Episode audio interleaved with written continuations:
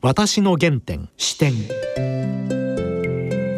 全国の皆さんご機嫌いかがでしょうか？陽千円です。梅原由香です。今回のゲストは作家の江上剛さんです。江上さん久しぶりですね。はい前回はね。今まで2回ぐらいご出演していただきまして、はい。青少年時代の思い出、はい。あの初めてテレビがはい。あの街に来た時、はい。私今でも覚えてますがあの当時高校生の彼が北京放送を聞いてたと。いや彼の話を通して1960年代日本と中国お互いに付き合いがなかった時私は中国の小学生だった頃、お互いに相手の国についてこんなイメージ持ってたんだと。今日ははい。江上さんまもなく出版されるはい。新しい本。はい。そしてこのコロナの中で日本人として日本社会として日本企業としてこれからポストコロナどのように日本を立て直していくべきか。歴史の知識が大変豊富な江上さんが近代史からご提案があるようです。はいそれでは私の原点視点進めてまいります私の原点視点江上さん今日はよろしくお願いします。よろしくお願いします。お久しぶりですね。前回このスタジオにいらっしゃった時まだええコロナがあんまりね起きてなかったそうです。よ。だから久しぶりで本当にね、私も久しぶりに虎ノ門出てきますよ。今日はこんなアクリル板を立てて、ね ええ斜めに座って距離置いて話しますがでもね前回と前々回のお話はね、リスナーの方私の友人とかええ。皆さんはね江上さんの話面白いと。あよかった。あの60年代の日本。えね。特にお話の中で今度の東京オリンピックは自分の人生の中で初めて家のテレビで見るとおっしゃって みんなびっくりしましたね あの表え、現。そうですね。いや。え。でも今日え、え久しぶりお会いしてなんか再び若くなりましたそんなことないですよ。何かサプリでもアンチエイジングのいやそんなことないですよ。もう前365日飲んでたのをですね、やっぱりこの一年ほぼ1年間なかなかねそういう飲み会とかをやらなくなったもんですから、はあかえってそういう意味では健康になったんかもしれませんですね。ええでまた新作ああありがとうございます。はい「再建の神様はい。」これ3月4日4日に PHP からこれはねあの僕はまあ昔からあの早川種蔵という人を尊敬してましてね、はい、これは昭和40年代に日本が大不況になった時に、うんいわゆるあのそれを企業をですねいわゆる再建した再建の神様と言われた人がいるんですよ。はいまあ、だけどももうなかなか歴史に埋もれてあまりもう知られていなかった。それからもう一つはその今地方銀行が日本の中では本当に大変なんですね。あのゼロ金利マイナス金利で経営がもう非常に難しい状態。だけど地方銀行がしっかりしないと、まあ、日本の地方の経済というのは今コロナでものすごい傷んでますから、これからさらにもっと傷む。でそういう時に地方銀行がどういう場面で活躍しただろうかこういうのがありましてでそういう話をした時に私あの東方銀行っていうはい。東の方と書いて、はい。まあ、あの東北地方の有料銀行があるんですね、はい。はい。まあ、そこの人たちと出会うことがあってですね、実は3.11もうすぐあの東日本大震災がありますけど、あの時に、まあ、福島県やあのいわゆる海の方の人たちが津波で随分やられましたね。そしてあの東京電力の僕も東京電力のその現場に行きましたけど先日も行きましたけどこの間もあの原発事故がありましたね。でそういう時にみんな避難を強いられたわけです。非常にあの3月とはいえ寒い時です。みんな理由も分からず木の実木のままでですねとにかく放射能というか、放射性物質が拡散するから逃げろと言われてですねいまあ、未だにまあ帰還困難区域もあるわけですけどその時に同じ福島県の中でも会津のですね、はい。旅館の東山温泉という旅館の再建に当たった人たちが、はいあのいわゆる浪江地区とかいわゆるあの海側のですね浜通りって言われるんですけど海側の地区から避難してくる人たちを無料でですね全員受け入れたんですよ。でその時にその受け入れにあたってはですねやっぱりちあのほみんなその目に見えない放射性物質の恐怖がありますから、そんなの受け入れていいのかとかですね、いろんな声があったんですね。でも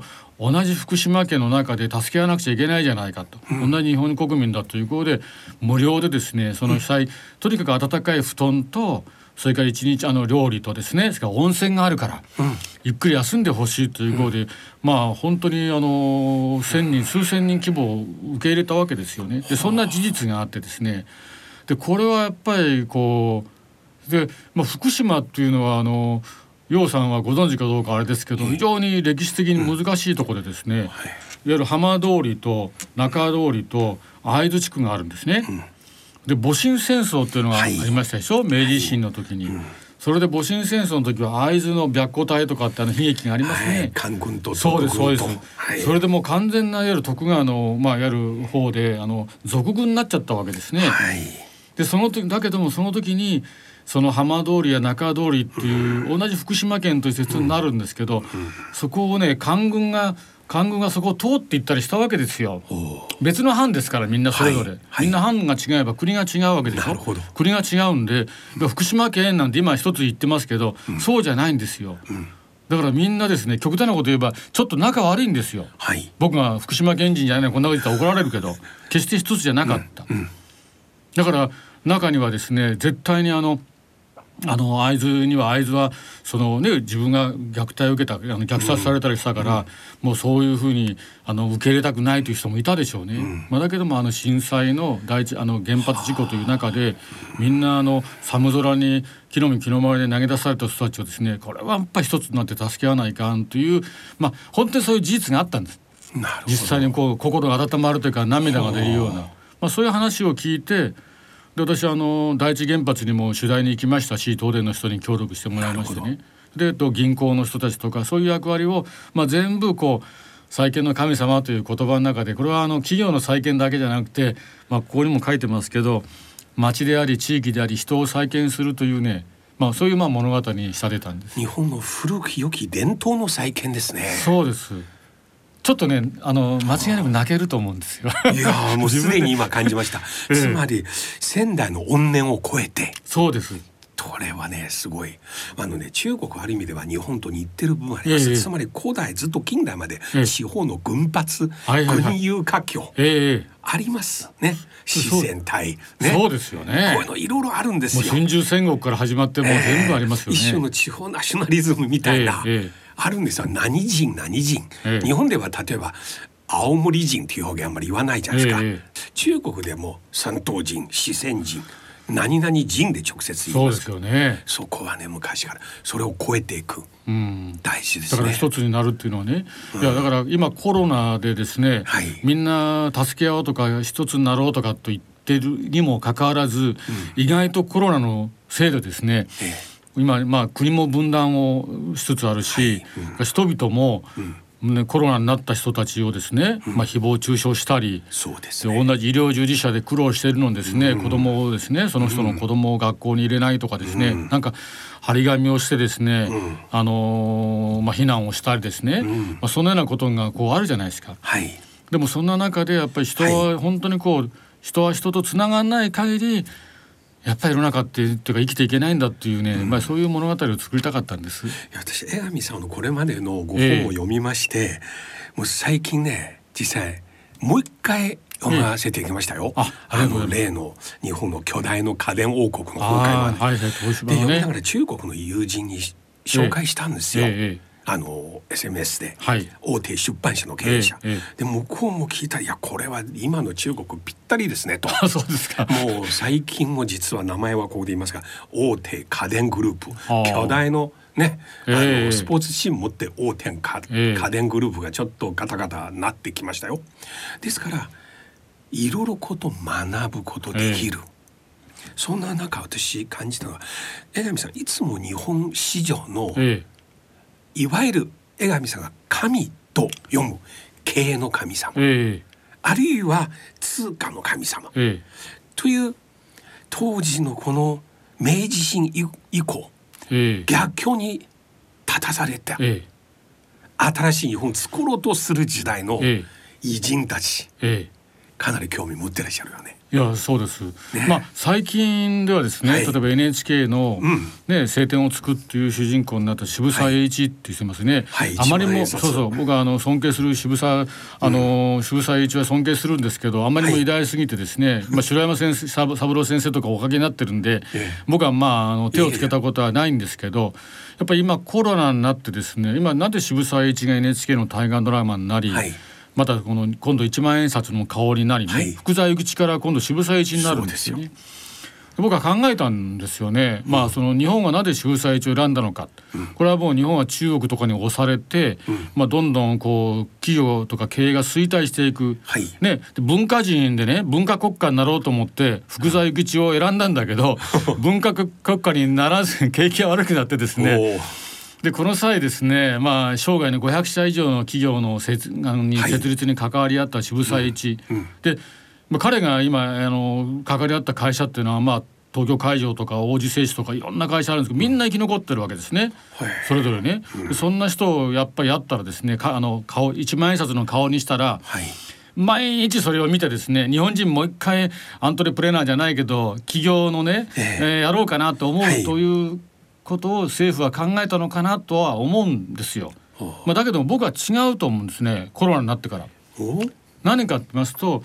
渋沢はですね、まあ、そんな意味では日本はちょっとこう新自由主義的にですね、うん、今どういうあの奏者勝勝った人が一人でみんな利益を取っちゃう、うん。うん、今あの日経新聞でも連載されてますけど、まあ、刑事の傷といってですねいわゆる割の口が開いたようにしてあの1%の人が99%の資産を持って、うん、みんな格差がすごく広がってる。はい、ね。だからそんなことで、まあ、世界中が分断の世の中になってる、はい。はい、そこを埋めないと資本主義の危機だとこう言われてる、うん、で一方でだから資本主義じゃない国家資本主義的な、まあ、中国がですねね。まあ言ったら成功してるっていう状態だと。はい、でも渋沢はですねあのだから新自由主義じゃなくて渋沢はね日本的な資本主義を考えたんですよ。なるほど。これがね中国の論語をベースにした経営なんです。だ彼にはね有名な本があって「論語とそろばん」っていう本があるんですよ、うん、これはあの彼は論語孔子をすごく尊敬してましてね、うん、要は論語によるいわゆる倫理ですね。企業倫理、うん、正しい経営をしない限り、いわゆる忠忠義の忠であったり人を許す序であったり、それから何よりも人間として正しい生き方である仁であったり。それからまあ礼儀正しいという意味も含めての礼であったり、まあ、こういったことをベースにしてですね、うん、正しい経営をしない限り、うん。会社経営はうまくいかない長く続きしないよということをもうずっと唱え続けてるんですよ。まあちょっとまあ一説にはね NHK の人には悪いけどまあ非常にまああのたくさんのね妾さんというか愛人さんもいてですねまあ、よく冗談であの論語を片手に女を口説いたっていう まあそういう話もあるくらいで、まあ、子だくさんの人でねいろいろこうあるんですけど、まあ、それはちょっとね、まあ、置いといてもあの論語をですねこれ義理合一って言いましてねあの論語とそろばんの中にあるんですけど、はい、義っていうのはあの義務の義義理人情の義、はい、いわゆる、まあ、倫理ですね、はい、倫理ですね、はい、約束事である倫理、はい、それと利利益、うん、企業経営であったり、収益であったり、これを一緒にさせたいと。これはねやっぱりね渋沢の時代がどういう時代だったかって考えるんですね。彼はあの本当にあの明治維新で最初はまああの高崎のあの群馬県のね、はい、あのまあ豪農って言いますから結構あの豊かなのあの農民の子供だったんですよ。はい、まあ、家も非常にあの教養がある家でね、はい、師匠五教だとかいわゆるもう本当ね日本人の倫理観というのはねあの楊さんにはあれ言うのも失礼だけど、まあ、中国の論語とか師匠五教とか、うん、あのそういったもので全部ベースできてるわけですよね、うん、まあ老子を含めて、うん、それを勉強する人だったんですよね。でそれでやっぱり幕あの徳川幕府のいわゆる武士が一人であの偉そうにしてて何もしないの偉そうにしてるのに義憤を感じてですね、まあ、テロリストになるんですよ実際は。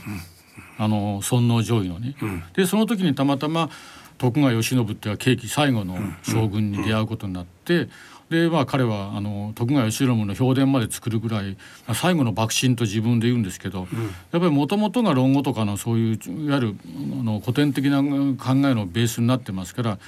ゆる徳川に使えるんですね。で徳川に使えて明治維新になって大蔵省に出資して、で大蔵省でいろんな銀行を作って今の銀行という言葉なんかも渋沢栄一が作ったんですよ。翻訳したんですよ。中国にも伝わって。そうなんですよ。でそういうふうなことででで結局あの明治14年の政変でしたかね、大隈重信と一緒にやってってあの下野してですねこれからはもう民間の時代だと。でそれは何でか言ったらパリ万博にあの行った時にですね、はい。あの政府の幕府の使いで行った時に、向こうの国ではですね、商人武士、まあ騎士ですね貴族はい。貴族、でみんながですね平等のテーブルで議論してる姿を見るんですよ。これはね当時の大倉喜八郎なんかもみんなそうなんですけど、日本人の商人にとってはですね武士が来たら土下座して、はい。あのーまあ言ったらね、で、まあ切り捨てごめんみたいな時代でしょ？ええでもそれはねやっぱりヨーロッパ行った時にあの欧米行った時にその武士と、まあ、いわゆる向こうの貴族と商人が同じベースで議論してるこれを見た衝撃っていうのはみんな大きくてですね。でこれこそこれから日本はやっぱりそういう時代にしない限りダメだと。死の交渉というのはありますでしょ、うん。武士が一番上で、はい。えまあ、農民。中国も同じあのこう、商商人、商人ははい。物を右から左に動かすだけで金を稼いでるからね、一番下のやつだということだったんですけど、実際は財政握ってるから権力っていうか裏の権力はあったんですけどねでそんな時代じゃないっていうことで彼は民間に行って第一国立銀行。で私の勤務した第一銀あの第一官銀の前身になるみずほ銀行の前身ですね、そういうふうな人なんですよ。だから義理合一。これはねやっぱ今のしあのいわゆる奏者総取りねそうじゃない時代の正しい経営人間としてねこれはねあの例えばステークホルダー資本主義とか言って今よく言うでしょ？はいそんなのねその急にアメリカから言われることはないんですよ。ね。えそれまでアメリカはですね、まあ、いわゆる買ったもん勝ちだっつって、まあ、 GAFA と言われるような、はい。ね。えもう一人でアイデアしたらもうみんな銭もこうてちょっとした会社が出始めたらみんな買収して全部自分の傘下にして、まあ、もう資産ばっかり膨らますような時代になったじゃないですか。でしょ？ところが急にそれじゃあ資本主義がダメになるこれは中国っていう国が出てきたからですね、急に動揺し始めたわけですよ。でそれで何言い出したか言ったらステークホルダー資本主義ですよ。要は株主だけじゃダメだと。はい。ね、従業員であり地域社会であり、ね、仕入れ先販売先、まあ、いわゆる人間社会。利益共有者。そう。でそれが SDGs になり、E、あの ESG になりね、そんなのヨーロッパからね、はい。アメリカからねいろいろ今更ね偉そうに言われてねでも翻訳もできないような ESG とかね もう何なの ESG とかって SDGs 何のことかよう分からんけどみんな使ってるけどね今ね。ねまあ、そんなような子じゃなくて渋沢栄一とか、そういう人たちはもう明治の時代に、はい。やっぱりねそういう時代に非常にこの激しい資本主義のね激しい時代があったんですよきっと。はいでみんな格差ができて、はい。貧しい人は貧しくより貧しくなるような時代があった時に、こんなんじゃいけないっていうふうに彼は思ったんでしょうね。で今はコロナで経済がかなり落ち込んでますええが、ええ。まあいずれにワクチンの接種ええによって、まあコロナを勝つって今年後半多分そう宣言されるでしょ。う、だけどこポスタだけどポストコロナつまりコロナ以後の日本の経済のスタイル、ええ本当にコロナの前に戻るでしょうか？それともこれをきっかけに反省すべき点を反省して脆弱のところを直して、あの歴史から言うとね、あのもうこ今回のコロナはかなり傷ついてますから、はい。あのかなり影響が長引くかもしれませんけど、戦争の記憶とねパンデミックの記憶と考えると人間ってパンデミックの記憶を忘れやすいんですって。で今回でも初めてスペイン風邪なんて思い出せするでしょ？そうですね。ね。まあ日本がスペ日本だってスペイン風邪は大変だったんですよ。この間僕はあのあれは長野県のどこで海地学校っていうところ松本の方に、昔の明治の小学校に行ったらですね、当時スペイン風邪でたくさん亡くなった時に、今と同じようにマスクしましょうとかね 密にならないようにしましょうってね小学校の掲示があるんですよ。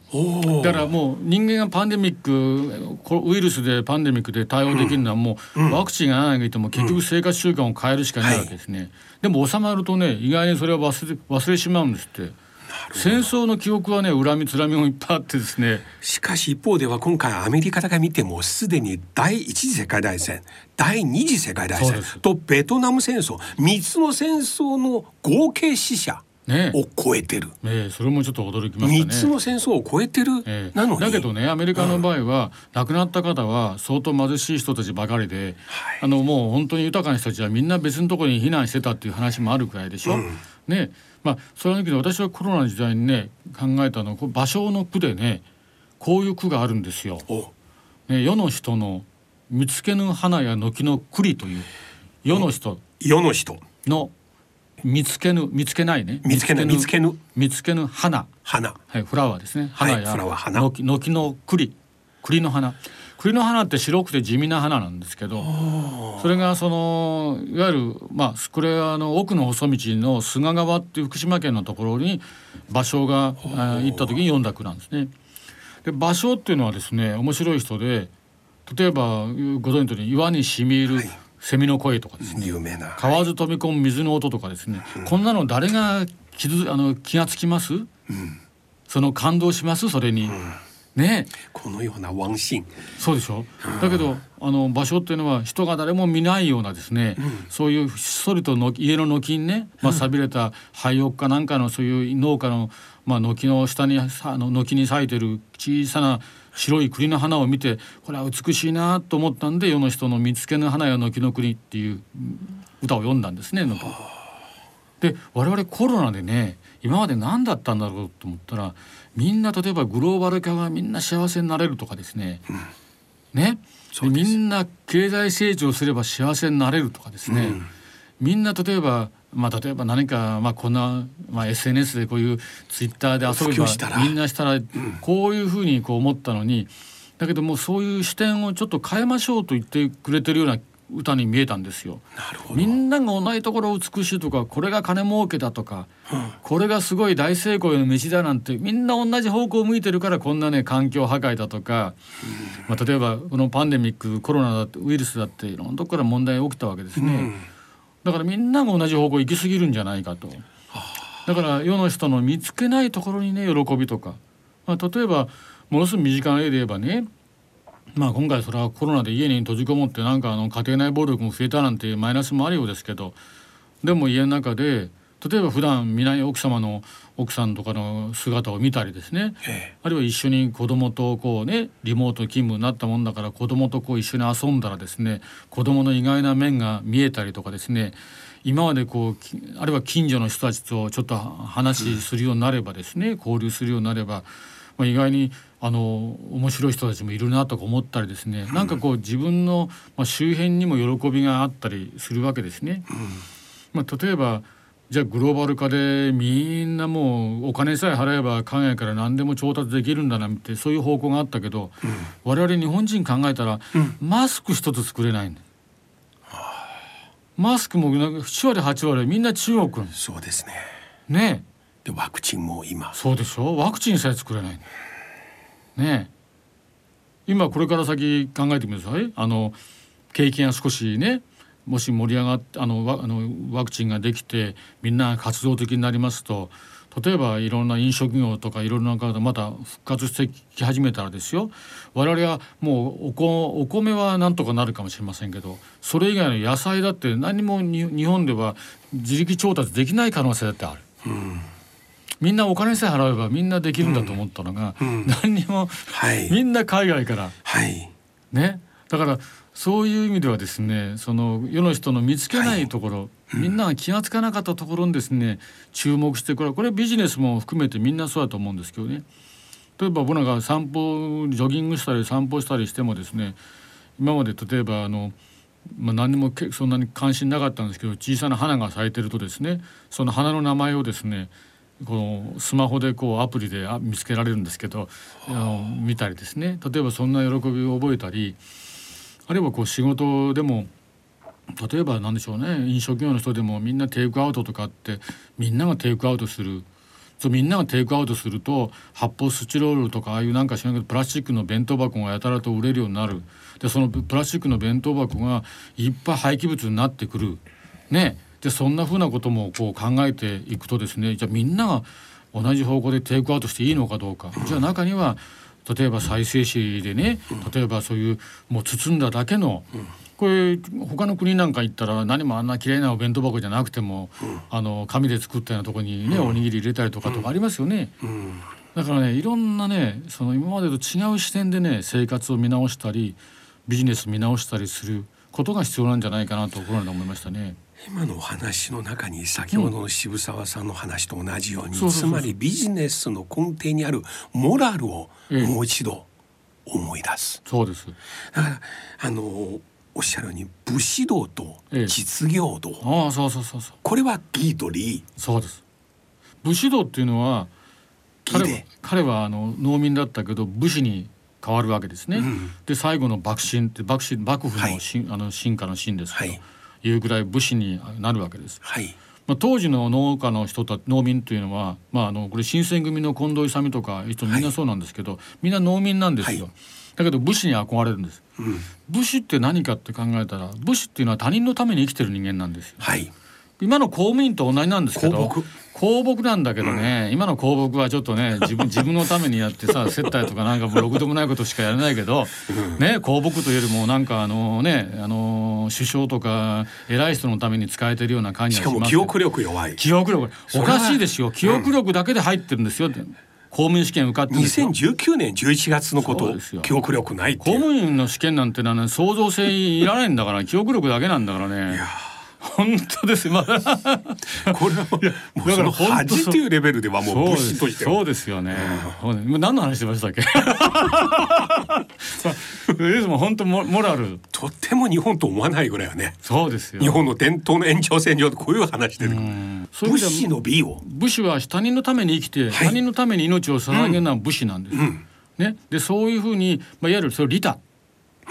利益の利のたあのい利る他主義利他主義、うん。まあね、あの今ヨーロッパの人なんかも利他主義ってよく言い出すんだけど、利他主義なんていうのは仏教の用語ですよ、またそれもインド中国から来たやつですよ。あもうなんか日本人の頭僕の頭の中も中国人になってきましたねだんだん。や武士はね要するに利益や打算を超えるそうです。美美学のために生きてるんです。他人のために生きてる。そのその他人のためという美学を最大そうです。のことだと。それをやってそれと小ビジネスとこうね一緒に、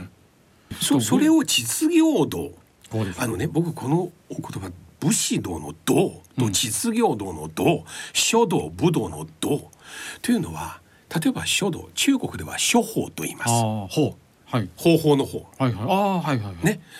武術術です。はいはいはい。つまりこれはあくまでも実用性を持つ、実用的な目的があった上での一種の手段です。これは日本に伝わってきて、銅まで上昇しました。で銅になるとつまり例えば柔道もはや相手を倒すことを目的ではなくこれは人格の形成。そうですね。今おっしゃるように武術から道まで術から道の違いうん。まあ、日本人の場合そういう意味ではその全部茶道にしても道というかまあ、自分の生き方とこうね、そうです、うん、私はね日照らしますよ本はね正直あのいわゆる一神教とか一つの宗教の国ではないので、だけど日常生活の中でさまざまなお稽古そうですね。例えば茶道あるいは書道そういったものを通してお稽古のプロセスを一生繰り返すことによってそうですね。卒業することなく実際人格の形成心を清める、これもだけど考えたらですねまあ本当にあのうちあのいわゆる孔子がですねええ。いわゆる道をはい。ねで孔子の論語を読んでも孔子が求めた道っていうのは一体どんな道なのかっていうのはよく老老子。老子もそうですけど孔子も道を道を求めるわけですよね。はい。で老子は道なんか求めえーてもつまらんでとかそんな苦労する必要ないよみたいなことでまた孔子をあのに反論したりするじゃないですか。道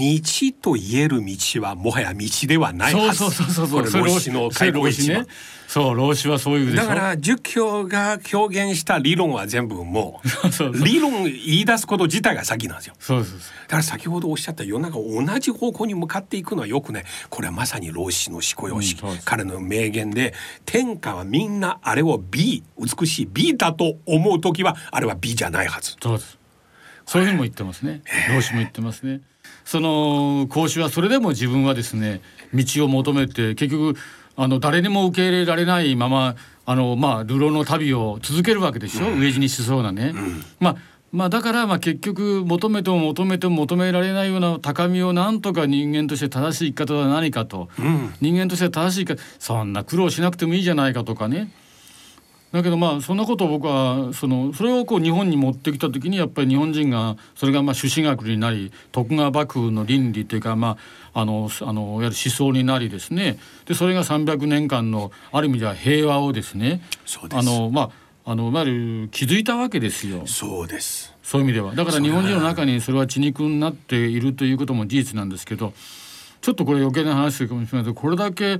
まあロシア孔子やロシアのもロシア孟子とかですね、うん、いろんな人を生み出しながらですよ。うん、ねなんでもう少しあの今の中国は世の他の国々に対して、まあ、仁であり情、うん、許すとか、まあ、そういうふうなちょっと政治をやらないんですかね。おっしゃる通りです。大国は大がなりって老子も言ってるじゃないですか。いわゆる下へ下へ流れていかないかんと。謙虚であるべきだと。古典では国が小さいけれども風貌があれば大きく見える。小国なのによ。そうですね。一種の人間の人格みたいに、えー、世界でね GDP がビビたるものミサイルも持ってない空母も持ってないだけど尊敬される国、うん、たくさんあります。私いつも中国の友人に言いますよ、うん、それこそ中国の、うん、だから大国として軍事力ハードパワーではなく、えー、その国の文化その国が持ってる価値観が世界みんなに尊敬される、ね、これこそ真の国の姿ですよ。うん、こういうねハードパワーで拡張志向を求める国中国の歴史から見てもそんな長く持ちません。ね。だから中国がいつもあの春秋戦国がいろんな時代で周王朝を建てるっていうのは、うん、まあそんなに豊かないい時代だったのかどうかっていうのは歴史よく分かりませんけどやはりまあ義とか利とかですね、うん、その仁とかですねそういったもので、まあ、いわゆる徳で国を治めたということが残ってるからそれをみんな目指したわけですよね。まあ、それがまあなかなか波動にこう変わっていくというねことになりますけどね。結局ねよく言われるのが、うん君主の人徳ですね。あそうですねでこの言葉自体正直今の時代寂しいです。なぜ民主、うん、本来は民主主義社会で君主は国全体のね中国で人格の言葉の輪に国格ということある国の人格。うんまあ、人のことを言えないけど、まあ、日本もですね、まあ、まあ考えたら特に明治維新以降は、まあ、軍事国家になっちゃってねまあその軍人が優先するような国になってどういうわけかやっぱりまあ何て言いますかね。覇権主義っていうか、まあそういったことに変わっていってしまってね。もともとはそういう意味ではまああの徳の国も目指して五ヶ条のご正門とかそういう意味では明治維新の時にはそういうことも思ったんでしょうけど。まあ、結局はそういうなっていきましたからね。それで結局滅びるわけでしょ。あの時代の日本史は、うん。うん、私今ほぼ毎月いろいろ帰って中国の皆さんに紹介してる、うん、中国の現在のことにしてなかなかはっきりと言ったら発表できないのでまあでね、今ねあの時代のこと昭和史。うん、昭和時代の軍部の検閲の話とか、えー、もう完全に日本の話ですよと言いながら出してるんですよ。なんと似てるだろうと感じる方は少なくないと思いますけど。やっぱりねそれはあの、まあ、今の中国の政治がどうなったりかは知りませんけどやっぱり日本のやっぱりその明治以降こうまあある意味では何でしょうね。復刻強兵。その四文字、その復刻強兵でしょ。それで結局まあなんだかんだってうまく勝ちすぎたよね。近代国家として、ね、このコロナで、ええ、もう国内では、ええ、さらに一種の中国型ナショナリズムはですね、ええ、長い間朝鮮半島と同じように、一種の傷ついたナショナリズム、はい、つまり日清戦争で負けて。そうですよね。そういうあるいは日中その後の日中戦争、うん、こういうあの支配された屈辱的なナショナリズムです、うん、一方世界ではアメリカ型ナショナリズムは優越感はアメリカで負けたことないっていう。で中国ここ数年ナショナリズムの変質が起きてます。もう政治制度における若い人でさえ優越感。うん。我が国のシステムは優れてる、このコロナ見ていち早く抑えた。でちょうどアメリカとトランプ政権で後半ガタガタで。そうですね。うん。これ非常に寂しいですよ。うん。まあ、アメリカは考えたらですねアメリカがなぜアメリカとしてあの世界中に偉大かったら、まあ、例えばまたさこの間と同じように私の子供の時の話になりますけどね。例えばテレビがはい。家に入ってですよ、はい。ね、最初にチャンネルをつけたらですよ、はい。アメリカのですねあのちょっとこのミスターエドとか言ってね、はい。あの馬が馬がしゃべるホームドラマがあったり、奥様魔女とかですね、はい。そういうホームドラマがあったり、はい。あるいはあのディズニーのそういうドラマがあって、えー、4つ証言があって宇宙とかみあの未来とかですね過去とかまあなんかそういうふうな証言があってそれぞれのドラマがあってみんな見るものはですね結構アメリカのドラマ例えば例えばもっと言えばあの戦争ドラマでさえコンバットですよね。ドイツ兵もうめっちゃ悪なんですよ。まあ、この間まで三国同盟で日本と一緒だったのにさ ねめっちゃ悪でね向こうは。でもうアメリカのだからみんなねアメリカのでしょ？でアメリカは自由平等ねやっぱりそのねおアメリカがお,、まあ、お金が金満化であったっていうこともあるけどやっぱり自由平等とかいうそれまで日本があの軍部で抑え込められたものからこう弾けたようなねそういう価値観がね世界中に広めたっていうのは大きいよそうねです。大きいですよ。そこは今のアメリカちょっとトランプ政権の、あの理念のコーチに立つアメリカ、降りてきちゃったの。そうですよね。まあそこで中国がどんなに中国がもし世界の2038年ですか、2040年になる予定がもう2年早まって38年にアメリカを GDP で抜くと。だけどその GDP で抜くことに今楊さんが楊先生がおっしゃった通り、何の価値があるのかっていうのを中国人はその頃になると考えるんじゃないですかね。ここで2つのことある。一つは GDP 一人平均か GDP 総額か、はいはいはい。総額抜いてもええ。一人平均がまだ全然違うんですか。ら、はいはいはい。もう一つ重要なのは GDP ではなくかつてのアメリカと同じように世界中の人々が中国の価値観こそ人類の一番いい価値観と。認めるならいいけどそうじゃなければ世界史上かつてそういうハードパワーを持った時代いくつもあったんですよ。それはで孔子病なんかも世界中に作るけどあれも全然昔のいわゆる孔子の言った孔子病ではないわけですからね。中国国内で今ねねあの国学、ええ。つまり論語孟子をうん。小学校から教えるのがああ。非常に盛んになってる。ええ。あのもうち古代のああいう漢服漢民族の服、あはいはいはいそれをね着てそのここういう礼をやるんですよ。正直僕はあれ見ててちょっと気持ち悪いって言わざるよねなぜかというと儒教思想が現政権にとって都合いい部分だけ取り出す。儒教っていうのは安定だけ求める。上下の秩序服従を強調する。ええ。それを今大々的に。まあ孔子そのものはねあの世の中その当時世の中に受け入れられなかったから全て服従じゃないですけどその後あの例えば種子とかいろんなものがまあいわゆるまあなんていうんですかねあの孔子の思想が政治の統治の思想にこれキリスト教なんかもみんなそうなりますけどそういうふうに採用された途端に秩序とか、まあ、に朱子学を江戸幕府が採用したのも